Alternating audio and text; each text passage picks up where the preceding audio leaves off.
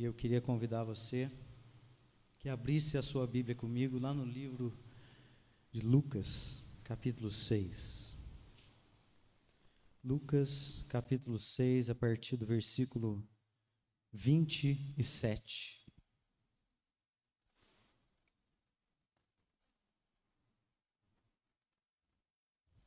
Lucas 6, a partir do verso 27, diz assim a palavra do Senhor para nós.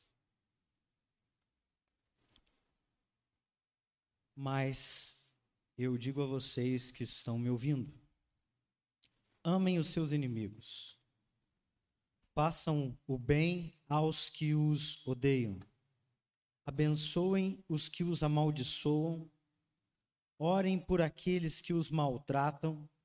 Se alguém lhe bater numa face, ofereça também a outra. Se alguém lhe tirar a capa, não impeça que lhe tire a túnica. Dê a todo aquele que lhe pedir. E se alguém tirar o que pertence a você, não exija que o devolva. Como vocês querem que os outros lhes façam, façam também vocês a eles. Que mérito vocês terão se amarem o que os amam. Até os pecadores amam os que os amam. Que mérito terão se fizerem o bem àqueles que são bons para com vocês? Até os pecadores agem assim. E que mérito terão se emprestarem às pessoas de quem esperam devolução? Até os pecadores emprestam a pecadores, esperando receber devolução integral? Amem, porém, aos seus inimigos, façam-lhes o bem e emprestem a eles, sem esperar receber nada de volta. Então, a recompensa que terão será grande, e vocês serão filhos do Altíssimo, porque Ele é bondoso para com os ingratos e maus. Sejam misericordiosos, assim como o Pai de vocês é misericordioso. Feche os seus olhos, nós vamos orar novamente.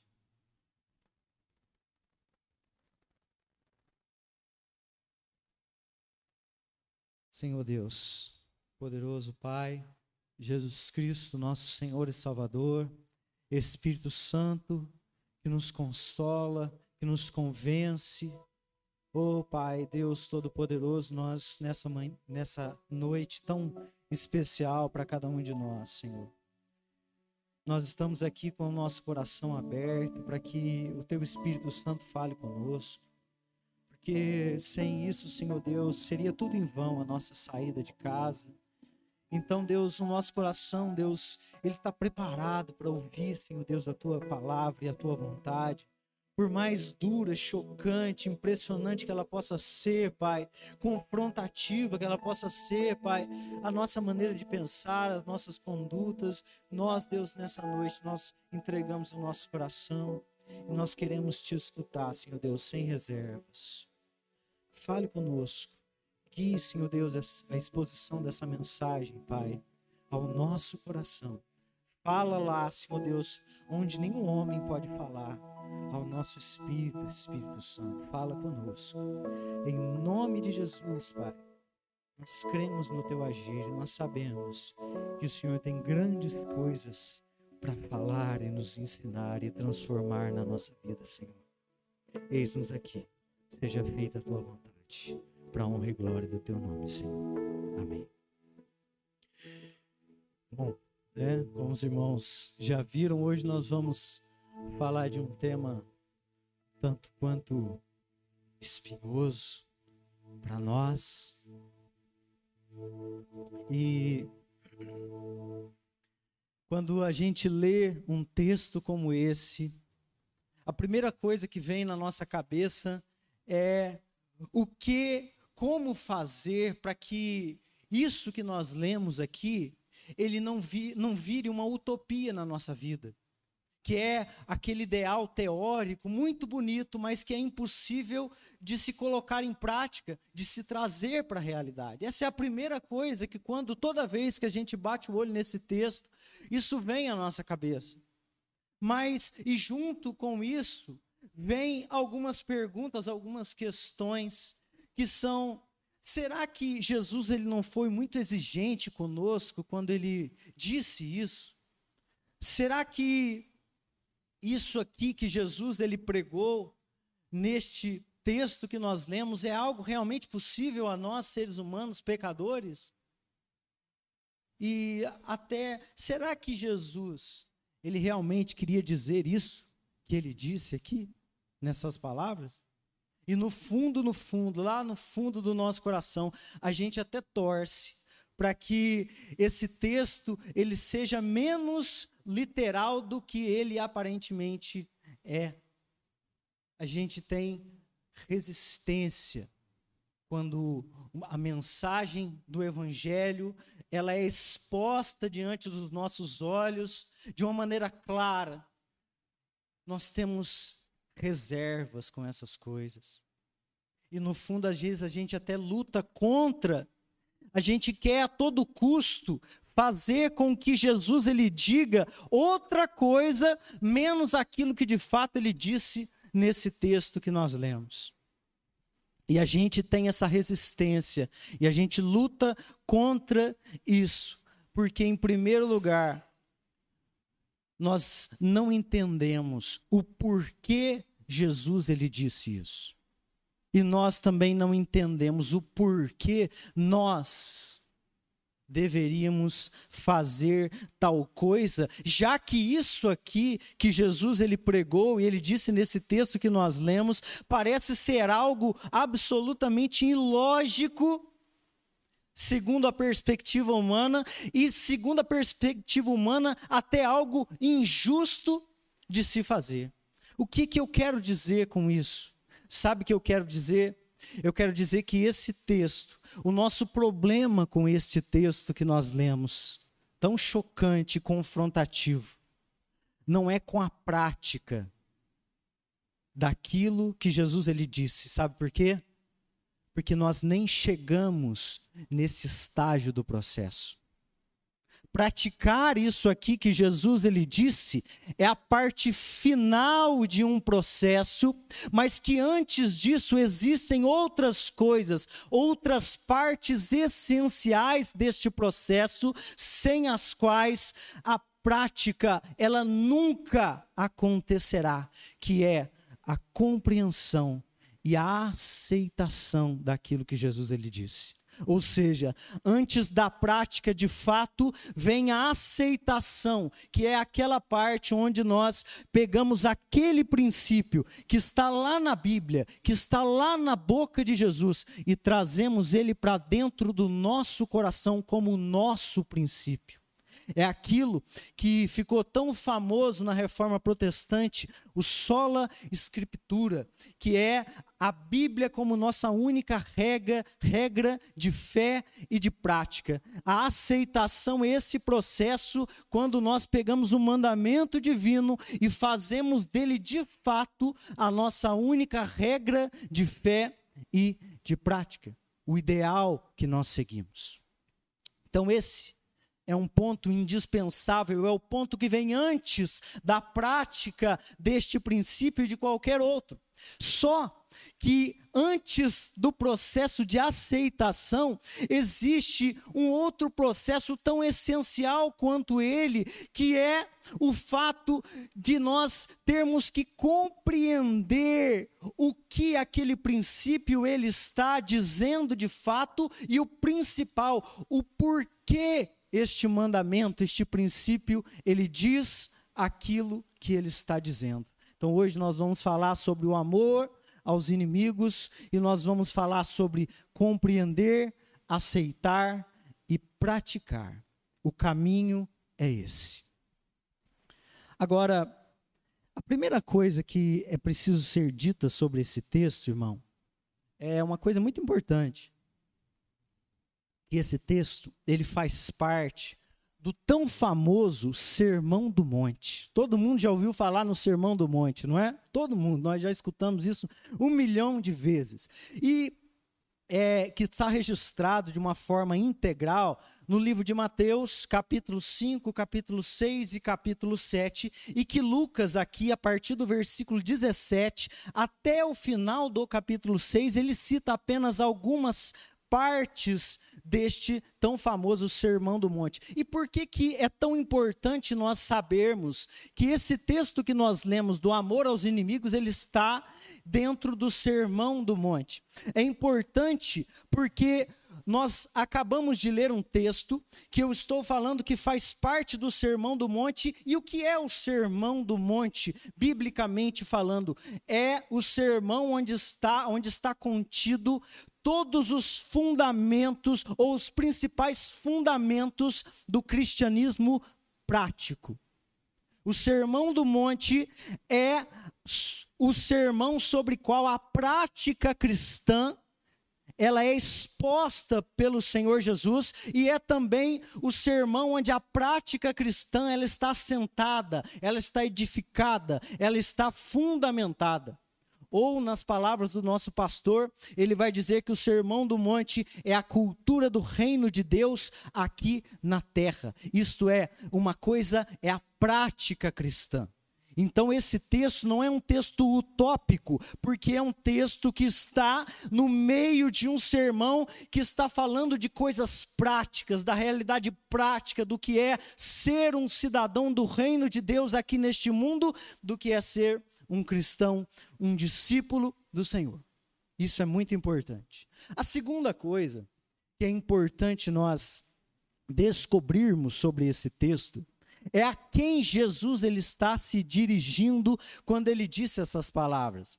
Por que, que isso é importante? Porque vai que Jesus não está falando com a gente, aí de cara a gente já se livra desse texto tão conflitante, tão impactante, né, na nossa vida. Então vamos ver a quem Jesus ele está se dirigindo, e a gente descobre isso lá no versículo 20 do mesmo capítulo, do capítulo 6. Vamos ler Lucas 6, 20, para mostrar para nós. Ele diz: olhando para os seus discípulos, ele disse olhando para os seus discípulos, ele disse: Isso aqui, irmãos, o Sermão do Monte.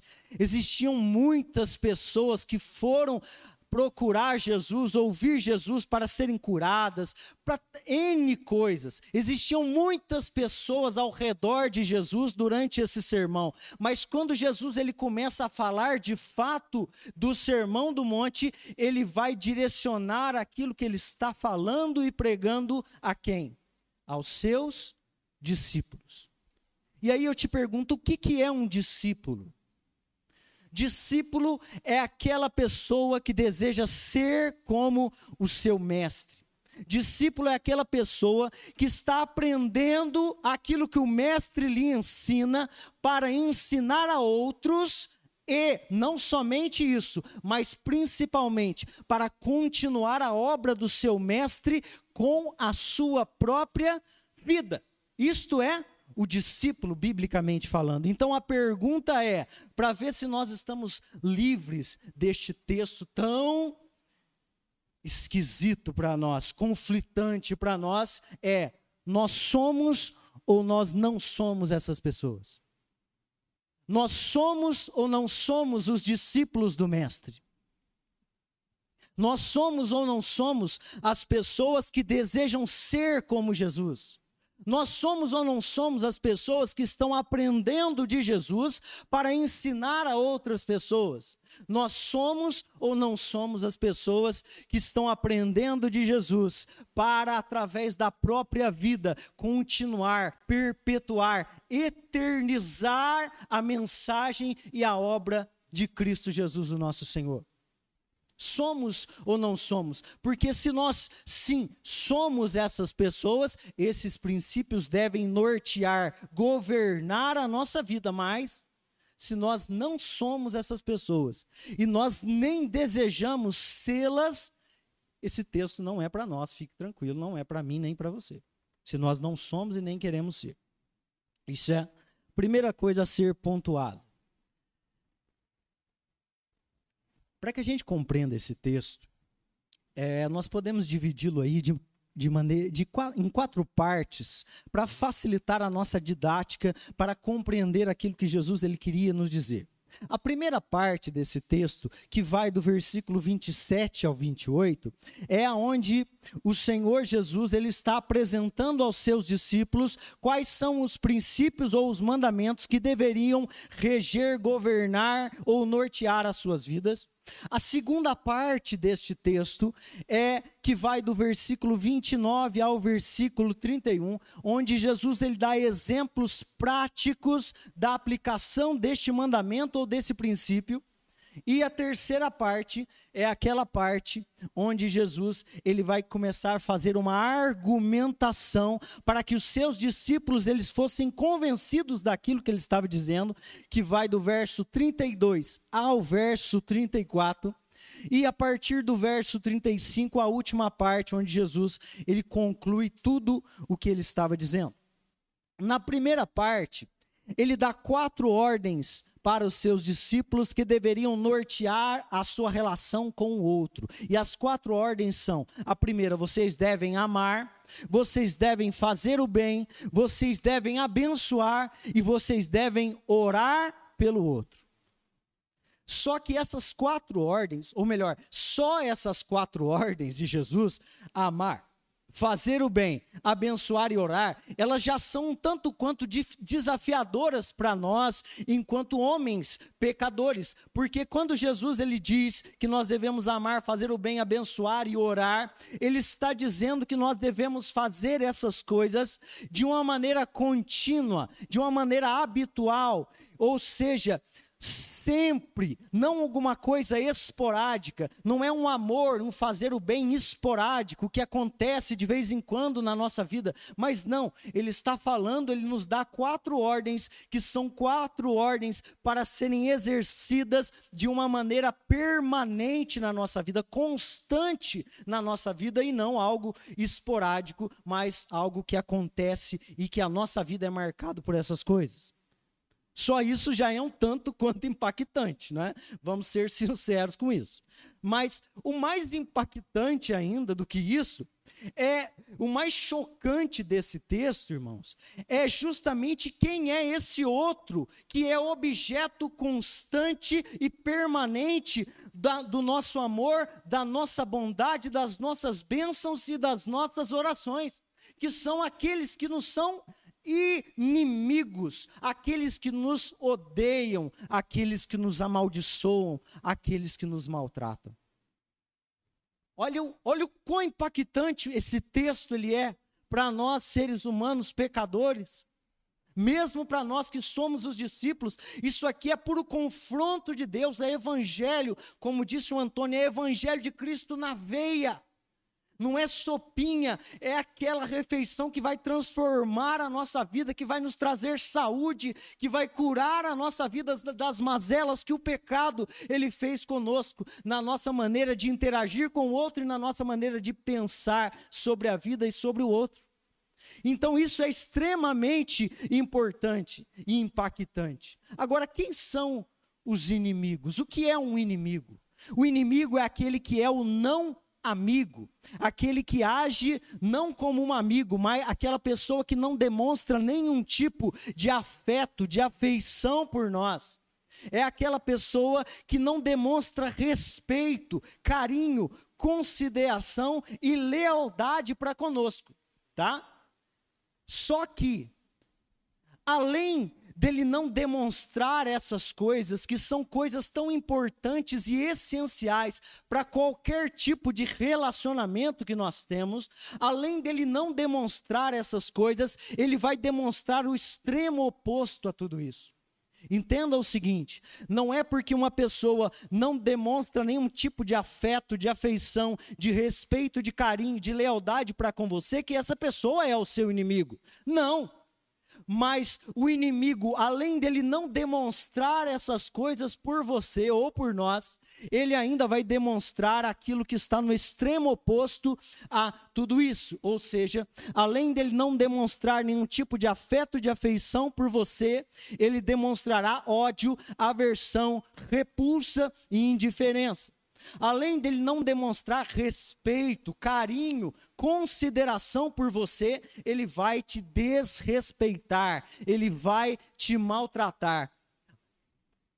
Ele, infelizmente, não vai demonstrar lealdade para você e vai praticar com você o extremo oposto da lealdade, que é a própria traição.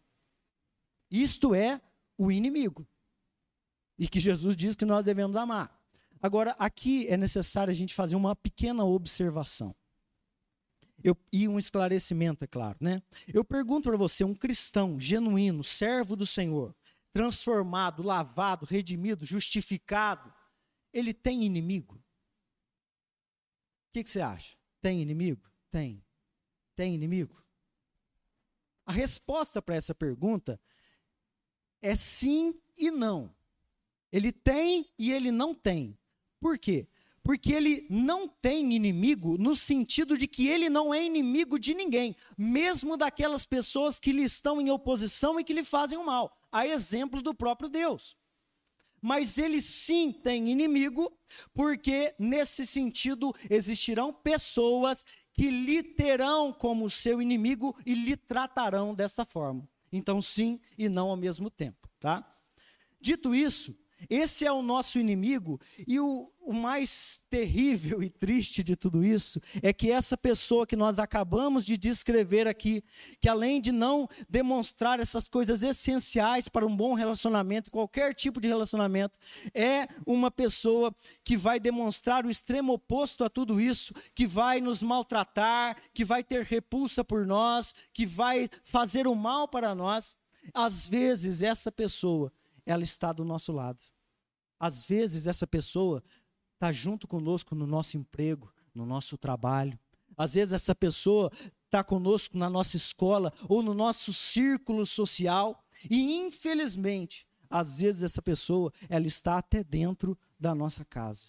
E mais infelizmente ainda, até dentro das nossas igrejas. A exemplo de Judas. Né? Tinha o melhor pastor de todos, Jesus Cristo. Tinha os apóstolos, tudo aquilo, vivendo tudo aquilo, e mesmo assim traiu ao Senhor Jesus, agindo como inimigo. Então, é esse tipo de pessoa, por mais absurdo que isso possa parecer aos nossos ouvidos humanos, que Jesus ele nos manda amar, fazer o bem, abençoar e orar, e ainda nos exorta a fazer isso de uma maneira contínua, ou seja, sempre.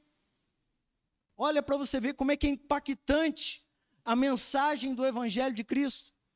E aqui eu vou trazer mais um motivo do porquê eu acho que nós estamos, nós, seres humanos do século 21, homens e mulheres da pós-modernidade, que nós estamos tão longe da prática deste mandamento de fato. Sabe por quê? Porque hoje nós estamos tendo uma extrema dificuldade em amar até as pessoas que nos amam. Nós estamos tendo extrema dificuldade em amar os amigos, irmãos. E nós estamos no extremo oposto a isso, porque na verdade nós estamos odiando as pessoas que querem o nosso bem. Nós estamos maltratando as pessoas que oram por nós. E nós estamos maldizendo ou amaldiçoando pessoas que nos abençoam. Nós estamos no caminho oposto a tudo isso que nós estamos dizendo aqui. Agora, eu pergunto, você está achando isso aqui muito chocante? Se segura aí, porque o texto bíblico ele vai ficar ainda mais chocante quando Jesus ele começa a dar exemplos práticos daquilo que ele está dizendo, dos princípios e dos mandamentos que são é, trazidos ali no versículo 27 e 28. Vamos ler os exemplos práticos de Jesus no versículo 29 ao 31, que diz assim: se alguém lhe bater numa face, ofereça-lhe também a outra. Se alguém lhe tirar a capa, não impeça de tirar a túnica. Dê a todo aquele que lhe pedir. Se alguém tirar o que pertence a você, não exija que o devolva. Como vocês querem que os outros lhes façam, façam também vocês a eles. A primeira coisa a ser dita sobre esse texto, para que não haja uma distorção daquilo que a Bíblia diz de uma forma clara, é daquilo que o texto não está dizendo, tá? O texto não está dizendo, não está se referindo a nenhum tipo de aplicação de justiça, e o texto não está dizendo de defesa pessoal ou de legítima defesa. O texto não está dizendo disso. Então o texto está dizendo o quê? O texto está falando de retaliação. O texto está falando de vingança pessoal. O texto está falando de ataque, de pagar o mal com o mal. O texto ainda está falando de não se revoltar com o mal que nos é feito ou com o prejuízo que nos é dado, ou ainda não se revoltar com o fato de que existirão pessoas que vão tentar se aproveitar de nós. Enfim, é neste contexto que o texto trata da graça, da misericórdia e da bondade. E, e aqui eu queria dizer que essa parte desse texto, ele é tão literal quanto nós gostaríamos que ele não fosse. Porque no fundo, no fundo, quando a gente lê esse texto, a gente sabe muito bem o que, que Jesus ele queria dizer quando ele disse para nós que nós deveríamos dar a outra face àquele que nos agride. No fundo, no fundo, a gente sabe muito bem o que, que ele queria dizer quando ele disse que nós não deveríamos impedir que alguém tirasse a nossa túnica, ou que nós deveríamos dar a todo aquele que nos pedisse e que não deveríamos exigir de volta aquilo que nos foi tirado? No fundo, no fundo, eu e você, nós sabemos exatamente o que essas coisas significam e mais, nós sabemos exatamente quando essas coisas se aplicam na nossa vida cotidiana. O nosso problema com esse texto não, com essa parte do texto, não é de compreensão, é de aceitação. aceitação. Nós não aceitamos essa mensagem. E é justamente para nos ajudar neste processo de aceitação da mensagem, que, como eu disse, é aquele processo em que nós introjetamos o princípio, o mandamento divino para nós, que nós pegamos este mandamento e fazemos dele a nossa, de fato, a nossa regra de fé e prática, que Jesus, a partir do verso 32, ele começa a sua argumentação sobre o motivo pelo qual nós deveríamos aceitar os princípios que foram trazidos nos versos anteriores, e ele faz isso, irmãos, através de algumas perguntas retóricas, que é aquela pergunta que não tem por objetivo primário obter uma resposta mas causar a reflexão.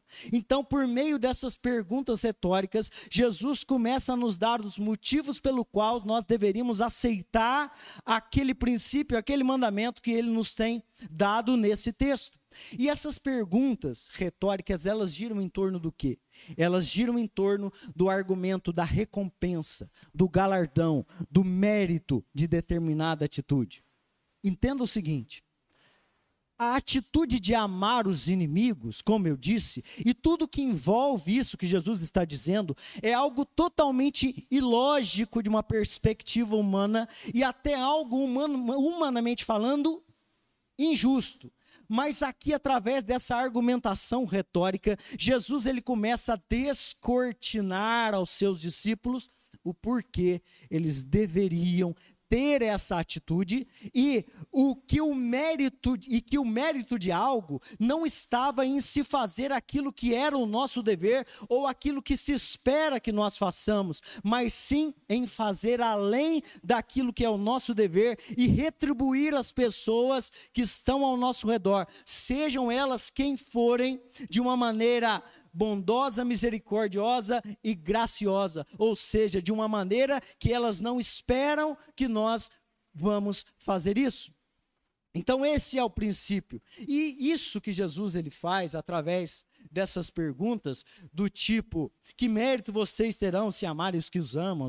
Até os pecadores amam os que os amam, e que mérito terão se fizerem bem aqueles que são bons para com você? Essas perguntas, elas mostram para nós que aquilo às vezes que nós achamos que e nós julgamos que tem algum louvor, que tem algum mérito, que tem algo de bom, alguma recompensa divina naquilo que nós estamos fazendo, na verdade não tem mérito algum.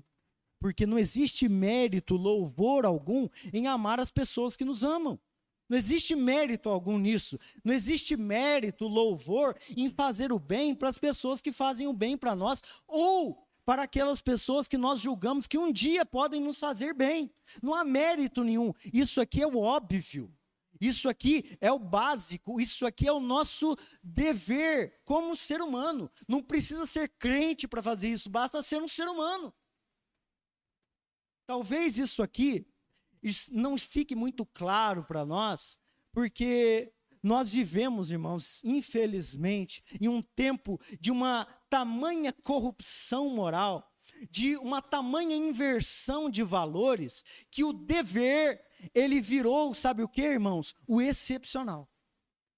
Onde o óbvio virou o inusitado, onde o ordinário, comum, virou o extraordinário. Hoje, irmão, as pessoas da nossa sociedade estão aplaudindo as pessoas e tendo as pessoas como heróis simplesmente por fazerem aquilo que é o seu dever e a sua obrigação. Veja isso na política. A gente vai votar num candidato, o que, que a gente quer? Não, é só que ele não roube. Se ele não já roubar, ele já é o melhor cara do mundo.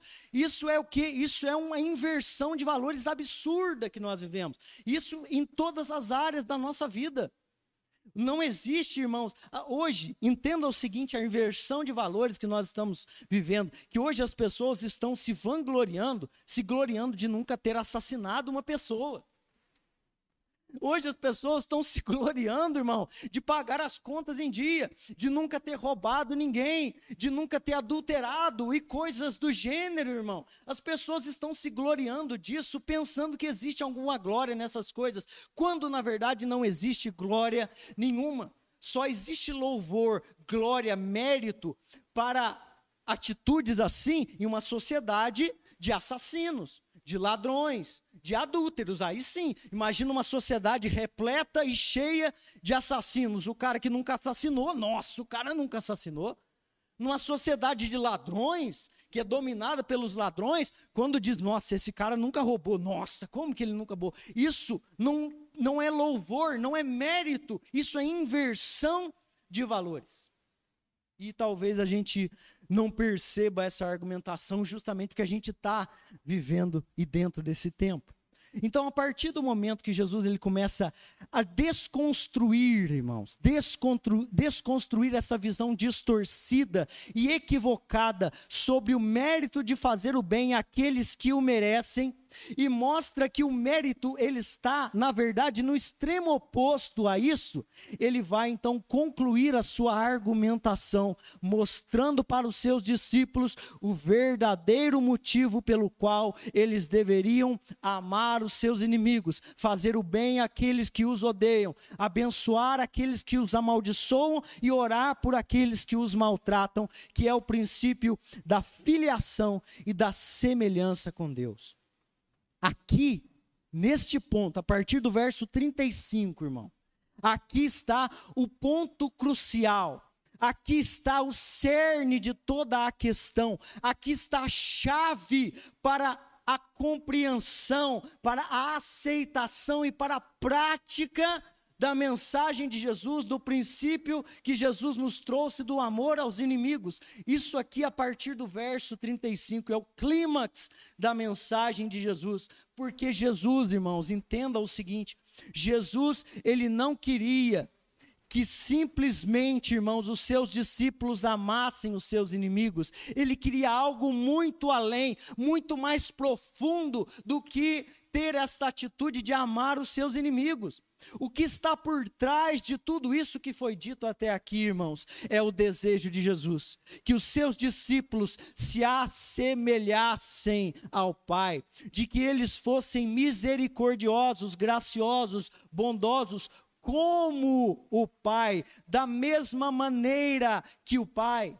É isso que Jesus ele queria. Jesus queria para os seus discípulos era que Deus fosse para os seus discípulos o grande referencial, o grande ídolo, a pessoa mais admirada, a grande inspiração das suas vidas, aquela pessoa que exercia mais influência sobre a vida dos seus discípulos, irmãos. Jesus ele queria que os seus discípulos olhassem para Deus e desejassem ardentemente no seu coração ser como ele é, fazer o que ele faz, agir como ele age. É isso que Jesus ele queria quando ele disse para os seus discípulos: amem os seus inimigos. Amem os seus inimigos. Mas para que esses discípulos então, irmãos, eles pudessem de fato se assemelhar, se inspirar em Deus para amar os seus inimigos, para serem bondosos, misericordiosos, graciosos com as pessoas que lhes faziam o mal, o que, que era necessário acontecer, irmãos? O que, que em primeiro lugar era necessário para que esses discípulos eles pudessem então fazer isso que Jesus tanto queria, que eles olhassem para Deus e pudessem então desejar ser como Deus é, fazer o que Deus faz, agir como Deus age. O que que precisava para que eles então pudessem ter Deus como seu grande referencial, como seu grande ídolo, como aquela pessoa mais admirada, como aquela pessoa que tem total e absoluta absoluta influência nas suas vidas, o que que precisava? Em primeiro lugar, eles precisavam necessariamente, em primeiro lugar, enxergar de uma maneira clara Deus amando os seus inimigos. Deus sendo misericordioso e bondoso para com os maus. Sem ver Deus fazendo essas coisas, de fato, irmãos, seria impossível se inspirar em Deus para fazê-lo. Obviamente. Já que uma atitude como essa, como eu disse no começo da mensagem, é algo totalmente antinatural a nós seres humanos, é algo até repulsivo e até injusto segundo os nossos olhos. Aliás, seria na verdade uma grande hipocrisia da parte de Deus se ele nos mandasse amar os nossos inimigos e ele mesmo não o fizesse. Isso, irmãos. E aí, eu pergunto para você, será que os discípulos, eles conseguiram ver isso? Será que os discípulos eles conseguiram ver de fato isso? Deus amando os seus inimigos, Deus sendo misericordioso, bondoso e gracioso com os maus, de uma forma assim tão clara para eles, de uma forma transparente, a ponto deles serem extremamente impactados, influenciados e constrangidos pela atitude de Deus e que isso os levasse então, irmãos, a compreender, a aceitar e praticar aquilo que eles antes achavam tão repulsível, conflitante e fora da sua realidade? Será que eles conseguiram ver essas coisas? Será que eles conseguiram ver e ser impactados com a atitude de Deus, amando os seus inimigos? A história nos responde de uma maneira muito clara. O livro de Atos nos responde isso de uma maneira muito clara. Desafio você a ler. Então, dito isso, o que, que fica para nós de tudo que nós lemos e meditamos sobre esse texto tão impactante e conflitante? A primeira coisa que fica para nós, irmãos, que nós aprendemos aqui, é que muitas das vezes nós não vivemos ou praticamos o amor aos inimigos porque nós estamos, na verdade, preocupados com um estágio do processo que nós ainda nem chegamos nele. Nós estamos querendo praticar o amor aos inimigos, mas nós nem chegamos nesse ponto. Entende? Nós nem chegamos neste processo, porque nós ainda nem aceitamos essa verdade bíblica como um princípio nosso, como nossa regra de fé e prática. E nós não aceitamos isso justamente porque ainda não compreendemos o que o mandamento realmente quis dizer. E o que e o porquê o mandamento disse o que ele disse, porque Jesus ele disse aquilo que ele tinha acabado de dizer que nós lemos aqui.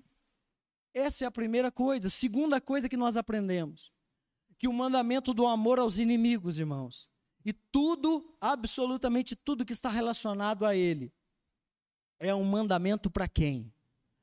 Para os discípulos. E aí cabe a nós julgarmos se nós somos ou não essas pessoas. E se nós não somos, se nós queremos vir a ser para então aplicar este texto à nossa própria vida. É a primeira coisa que nós precisamos fazer antes de aplicar isso à nossa vida. Terceira coisa que nós aprendemos aqui, no que tange ao relacionamento com o outro. O que Jesus ele espera de nós não é que simplesmente nós cumpramos o nosso dever e façamos ao outro aquilo que o outro é, deseja ou aquilo que o outro ele espera que nós façamos, mas o mérito está em fazer além de tudo isso que a retribuição, na verdade, ao outro deve ser superior àquilo que é o nosso dever e deve ser uma retribuição em graça, bondade e misericórdia. Isso sim tem mérito aos olhos de Deus. E a quarta coisa, que o motivo pelo qual nós devemos amar os nossos inimigos não é o desejo de cumprir o mandamento. Entenda isso aqui, irmão. O motivo pelo qual nós devemos amar os nossos inimigos não é simplesmente o desejo de cumprir o mandamento, mesmo que isso seja louvável e lícito dentro do seu coração. Se no seu coração existe o desejo de amar os seus inimigos, no sentido de cumprir o mandamento, louvado seja Deus pelo desejo que existe no seu coração. Mas isso não deve ser o que motiva você a amar os seus inimigos, porque o que deve motivar o nosso a nossa ação, a nossa compreensão e aceitação do amor aos inimigos é o nosso desejo de ser como Jesus é, de nos assemelharmos a Deus naquilo que Ele é.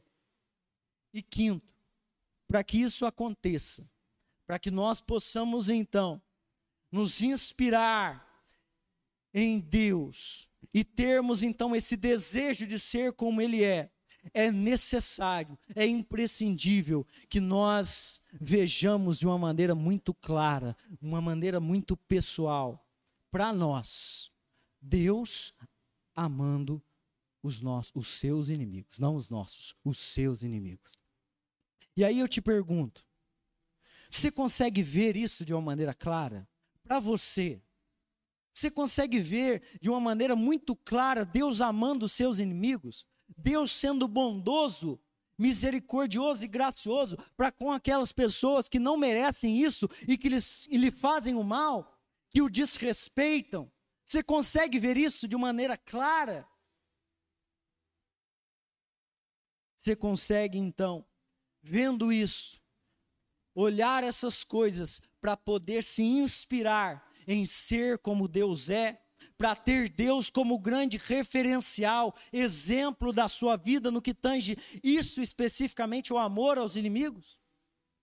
Queria ler dois textos para nós fecharmos essa lição, Romanos 5, 10 e 11. Romanos 5, 10 e 11 diz assim: Se quando éramos inimigos de Deus, fomos reconciliados com Ele mediante a morte do seu filho, quanto mais agora, tendo sido reconciliados, seremos salvos por sua vida. Não apenas isso, mas também nos gloriamos em Jesus, em Deus, por meio do nosso Senhor Jesus Cristo, mediante a quem recebemos agora a reconciliação. E quero ler com você Colossenses capítulo 1, versículo 21 e versículo 22, que diz exatamente a mesma coisa com outras palavras. Antes, vocês estavam separados de Deus em suas mentes, eram inimigos por causa do mau procedimento de vocês.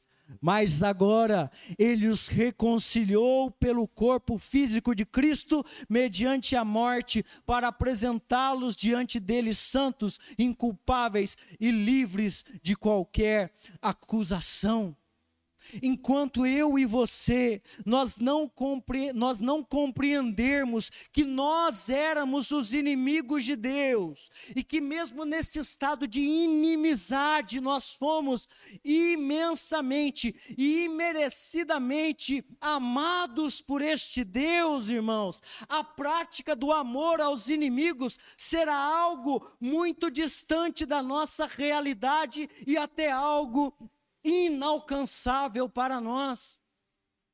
O que vai transformar a nossa vida é compreender: você e eu, Nós éramos essas pessoas. E o que vai nos constranger diante da maldade do inimigo, da maldade daquele que nos faz o mal, que nos maltrata, que nos tem, não tem respeito algum e ao contrário nos desrespeita. O que vai nos motivar a agir em amor é saber que um dia nós fomos essas pessoas para com Deus. É o mesmo processo do perdão. Por que, que muitas pessoas têm uma big dificuldade em perdoar as outras? Porque não entenderam que elas foram perdoadas de uma grande ofensa a Deus. Porque com a nossa vida nós ofendíamos a Deus, nós blasfemávamos do seu nome com a nossa vida, com aquilo que pensamos e com aquilo que fazemos.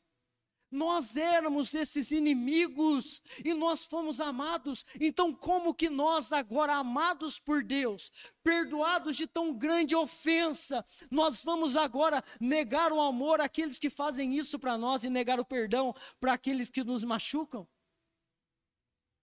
Nós somos constrangidos pelo amor de Deus, diz a palavra do Senhor.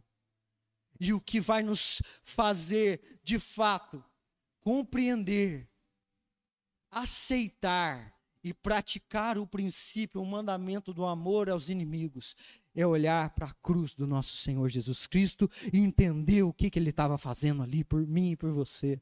Louvado seja o nome do Senhor. Feche os seus olhos, nós vamos orar.